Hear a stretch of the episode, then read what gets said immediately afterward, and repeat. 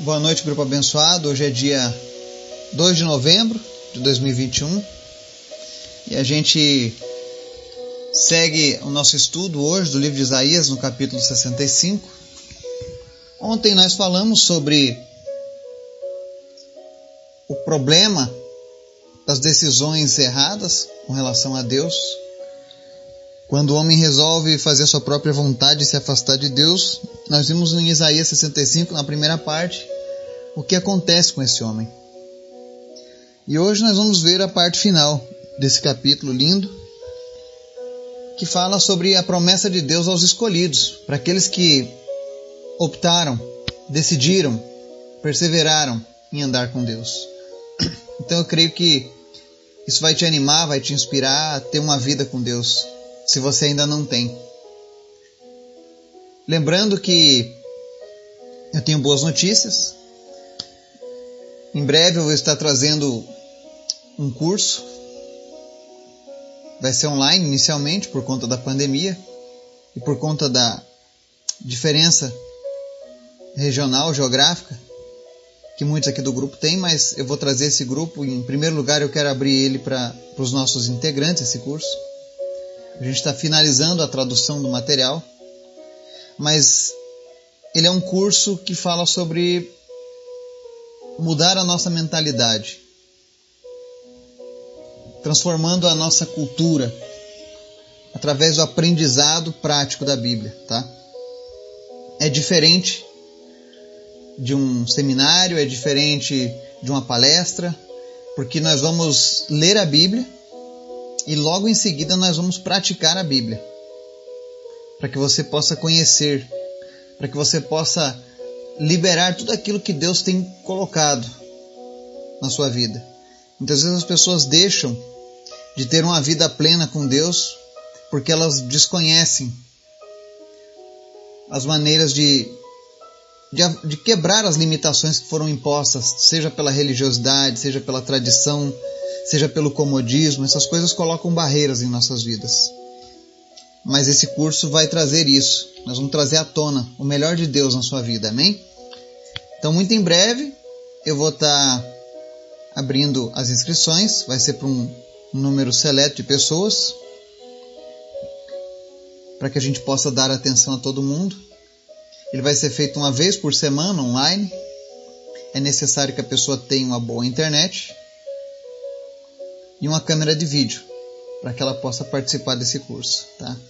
As demais coisas a gente vai providenciar. A apostila, material de estudos, tá? Mas eu creio que vai ser uma benção. Então você que está procurando uma mudança na sua mentalidade acerca da Bíblia, você que quer algo mais impactante, quer um discipulado um pouco mais profundo, tá? Essa vai ser uma grande oportunidade, tá? Muito feliz com os testemunhos que a gente tem ouvido, com tudo aquilo que Deus tem feito. E vamos continuar orando, intercedendo. Já comece a orar a Deus para se apresentar para dezembro. Nós vamos precisar em dezembro de mais duas pessoas, então já comece a orar desde já para Deus tocar ao seu coração, para que você também possa nos abençoar fazendo essa intercessão. Amém? Muito obrigado vocês que estão fazendo a intercessão do mês de novembro, que o Senhor continue usando vocês, que vocês possam ao final deste mês teria uma lista de milagres realizados por Deus. Amém? Vamos ao nosso momento de oração? Amém. Obrigado, Deus, por mais um dia. Obrigado porque o Senhor é sempre presente nas nossas vidas. Obrigado porque o Teu Espírito Santo tem nos guiado, tem nos ensinado, tem nos direcionado. E nós queremos mais de Ti, Senhor. Eu peço que a Tua palavra venha trazer mudança em cada pessoa deste grupo, cada pessoa que ouve o nosso estudo diariamente, que ela possa perseverar em Ti, que ela possa continuar praticando a Tua palavra e que Teu Espírito Santo seja visível na vida dessas pessoas, Pai. Nós te apresentamos aqueles que estão enfermos, pedimos que o Senhor esteja agora trazendo cura e abençoando cada uma dessas pessoas. Eu trago em especial, Senhor, três pedidos aqui nessa noite. O primeiro deles é pela vida do Paulo Corvalão. Em nome de Jesus, Nós repreendemos agora toda alteração negativa do seu organismo, toda elevação de glicose, tudo aquilo que vem para dificultar a cirurgia que ele precisa fazer, em nome de Jesus, que o Senhor esteja agora entrando com providência, trazendo cura, trazendo normalização dos seus sinais vitais. E Deus, se possível, cura ele sem necessitar de uma cirurgia. Faz esse milagre, Jesus, porque tu pode todas as coisas. Também te apresento a vida da Dalcine House. Oramos a Deus para que o Senhor esteja trazendo melhora para a sua vida. Nós não sabemos, ó Deus, o que ela tem sentido, mas o Senhor sabe, Pai. Desde já nós oramos e repreendemos agora toda sensação ruim, todo mal-estar, tudo aquilo, meu Deus, que vem para tirar a paz da tua filha.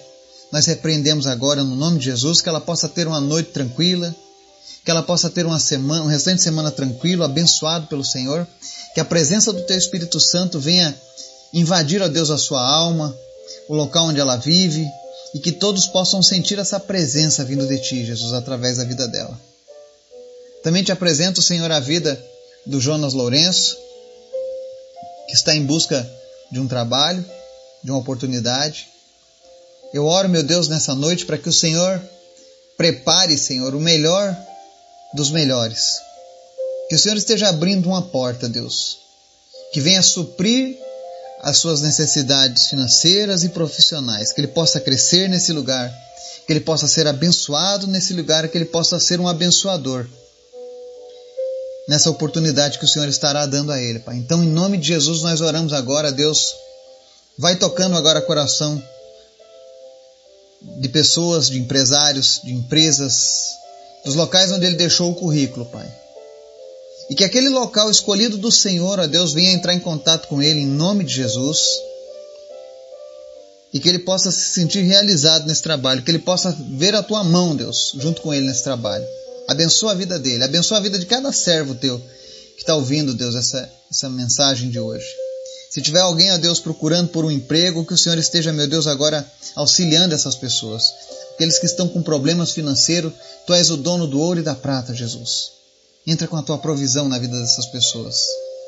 Em nome de Jesus. Que o teu reino seja algo presente no nosso dia a dia, Pai. Obrigado pela tua palavra.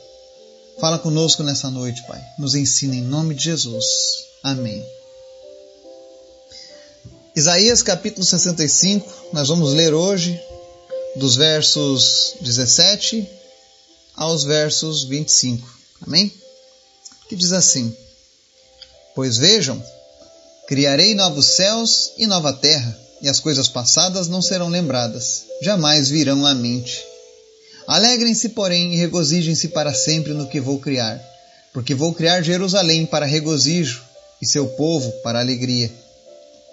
Por Jerusalém me regozijarei, e em meu povo terei prazer. Nunca mais se ouvirão nela voz de pranto e choro de tristeza. Nunca mais haverá nela uma criança que viva poucos dias e um idoso que não complete os seus anos de idade. Quem morrer aos cem anos ainda será jovem, e quem não chegar aos cem será maldito.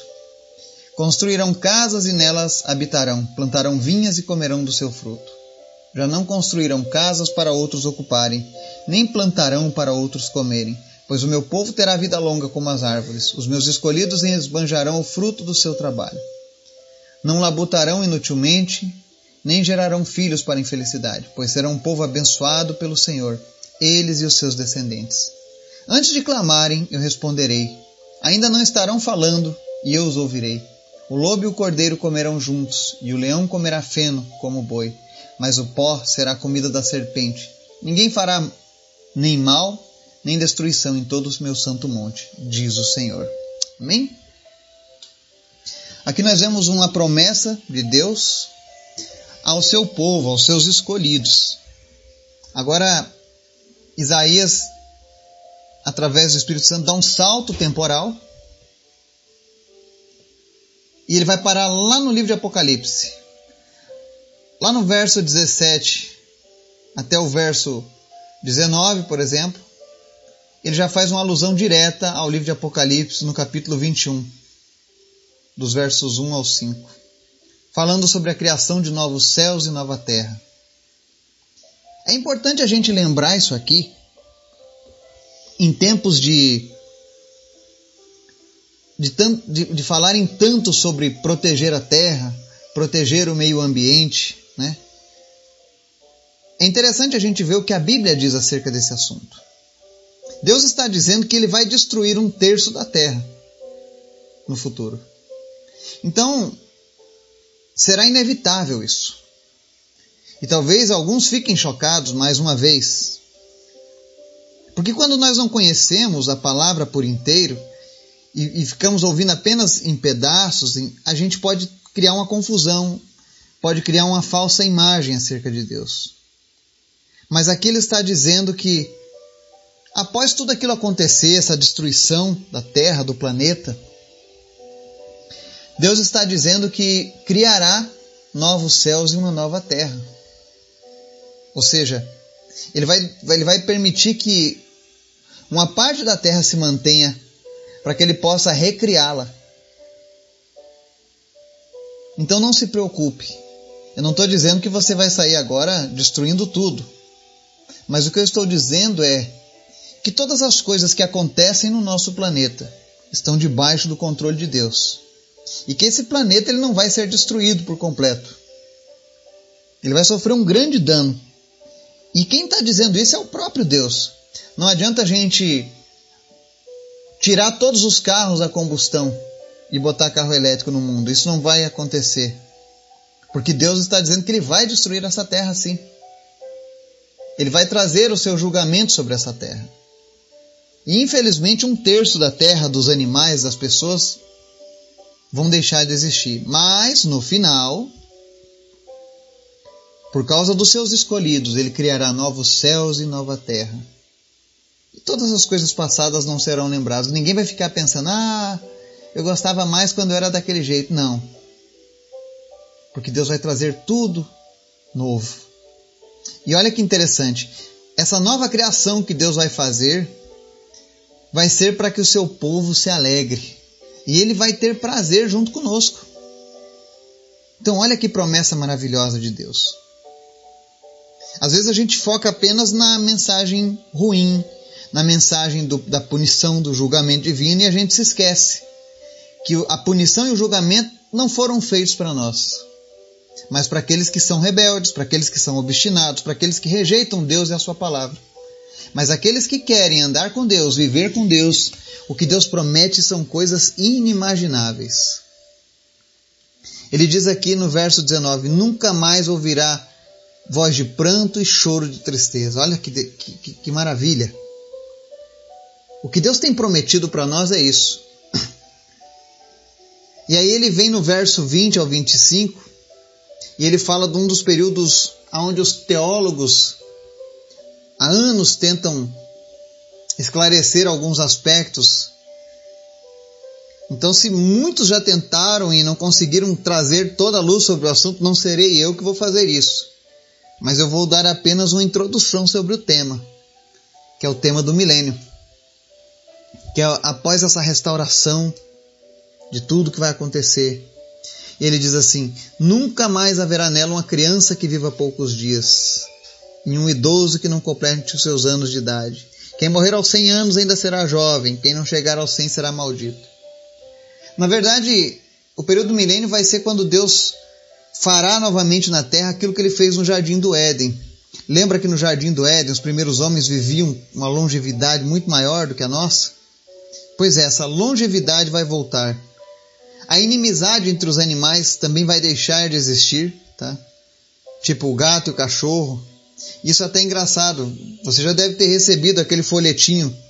Eu, eu via mais quando era criança, claro. Tinha os folhetos do Testemunho de Jeová, onde você via uma família bonitinha, uma graminha verde, um lago, e aí tinha um leão e um cordeirinho deitados juntos, um do lado do outro, amiguinhos ali, né? Eles sempre faziam essas ilustrações, né? Porque eles falam muito sobre isso. Infelizmente, eles têm uma interpretação errônea acerca da Bíblia, na maior parte das vezes, né? Infelizmente, eles não reconhecem o Espírito Santo como Deus, né, mas como uma força, algo abstrato. Mas isso é um assunto para outro dia, né? Mas voltando a esse assunto, é, naquelas ilustrações a gente vê lá essa passagem que está lá em Apocalipse também. Por isso que, se você quiser ver a mini Bíblia, leia o livro de Isaías. Ele contém tudo, um resumo de toda a Bíblia. Um resumo para cada livro da Bíblia, em cada capítulo. É muito interessante a forma como Deus fez isso. E aí ele mostra aqui que não haverá mais fome, não haverá mais problemas, não haverá mais infelicidade. Ele diz: já não construirão casas para outros ocuparem, ou seja, quando alguém construir uma casa nesse período, vai ser para essa pessoa morar para sempre ali. E lembre-se, ainda não é o céu, tá? O céu vai ser muito melhor, mas nós teremos uma nova terra também, tá? Eu sei que para muitos que estão ouvindo isso é novo, né? Que história é essa de que nós vamos ter uma nova terra? Mas é a própria palavra de Deus que está dizendo. E se você tiver mais dúvidas sobre esse assunto, de escatologia, como é chamado no meio teológico, nós temos estudos do livro de Apocalipse. Nós fizemos todos os capítulos do livro de Apocalipse no ano passado, capítulo a capítulo, com um estudo bem abrangente, sem ficar discutindo o sexo dos anjos, sabe? Ou coisas que, que não tem como a gente saber, mas aquilo que está explícito na palavra eu procurei abordar, tá? Então vale a pena você procurar o nosso podcast na internet e ouvir esse estudo lá do livro de Apocalipse, tá? Mas a verdade é que a gente encerra essa mensagem de hoje, após a leitura desse capítulo, vendo que o projeto de Deus, o plano de Deus, é um plano de bênçãos para mim e para você, tá? Então, toda essa luta que nós estamos passando agora nessa vida, todas essas dificuldades que nós estamos enfrentando, elas vão ser recompensadas pelo Senhor. Se nós estivermos fazendo e passando por isso, por conta da nossa fidelidade com Deus, e isso é um ponto muito interessante. Às vezes as pessoas usam todos os problemas como uma justificativa para estar fazendo algo para Deus quando na verdade não é. Às vezes a pessoa está passando problema na vida porque ela é desonesta. Às vezes ela está passando problemas na vida porque ela é teimosa. Às vezes ela está passando problemas na vida porque ela é religiosa. E aí ela usa aquela justificativa, não, mas no final Deus vai me recompensar por essa luta. Deus vai recompensar os seus escolhidos. E os seus escolhidos, quando sofrem, sofrem por fazer a sua vontade, sofrem por andar na verdade, sofrem por amar a palavra dele mais do que as próprias vidas. E aí você olha o tamanho do plano de Deus, o tamanho da recompensa que ele tem preparada para os seus escolhidos. Ele diz: O meu povo terá vida longa como as árvores. Os meus escolhidos esbanjarão fruto do seu trabalho. Eu queria que todas as pessoas do mundo lessem Isaías 65 e tivessem a compreensão que o que Deus tem para oferecer é muito mais do que aquilo que o mundo tem nos oferecido. E que vale a pena abrir mão de tudo nessa vida para andar com o nosso Deus. Que o Espírito Santo de Deus venha trazer conforto ao teu coração nessa noite.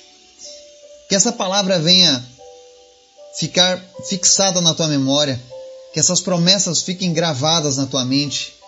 E que nos momentos em que você estiver se sentindo fraco, pensando em desistir, você se lembre desse prêmio maravilhoso que Deus tem preparado para as nossas vidas.